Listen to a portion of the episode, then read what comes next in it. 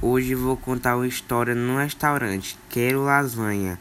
Aquele interpretote de mulher de 4 anos no máximo. Desabuchado na ultramini sair, entrou decidido no restaurante. Não precisava de menu, não precisava de mesa, não precisava de nada. Sabia perfeitamente o que queria.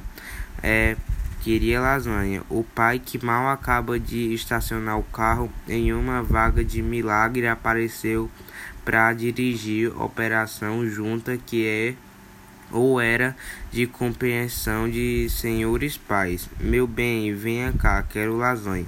Escute aqui, queria primeiro escolher a mesa. Não, já escolhi lasanha. Que parada. Lia-se não cara do pai. Resultante, a garotinha considerou em assunto primeiro e depois encomendou o prato. Vou querer lasanha. Filhinha, por que não pedimos camarão? Você gosta tanto de camarão? Gosto, mas quero lasanha. Eu sei que você adora camarão. A gente pode uma fritura bem bacana de camarão, tá? Quero lasanha. Papai, não quero camarão. Vamos fazer uma coisa.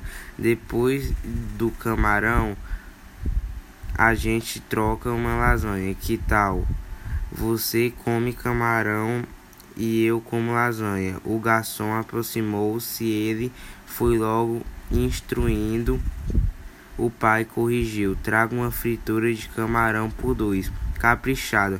A coisa amanou, então não podia querer.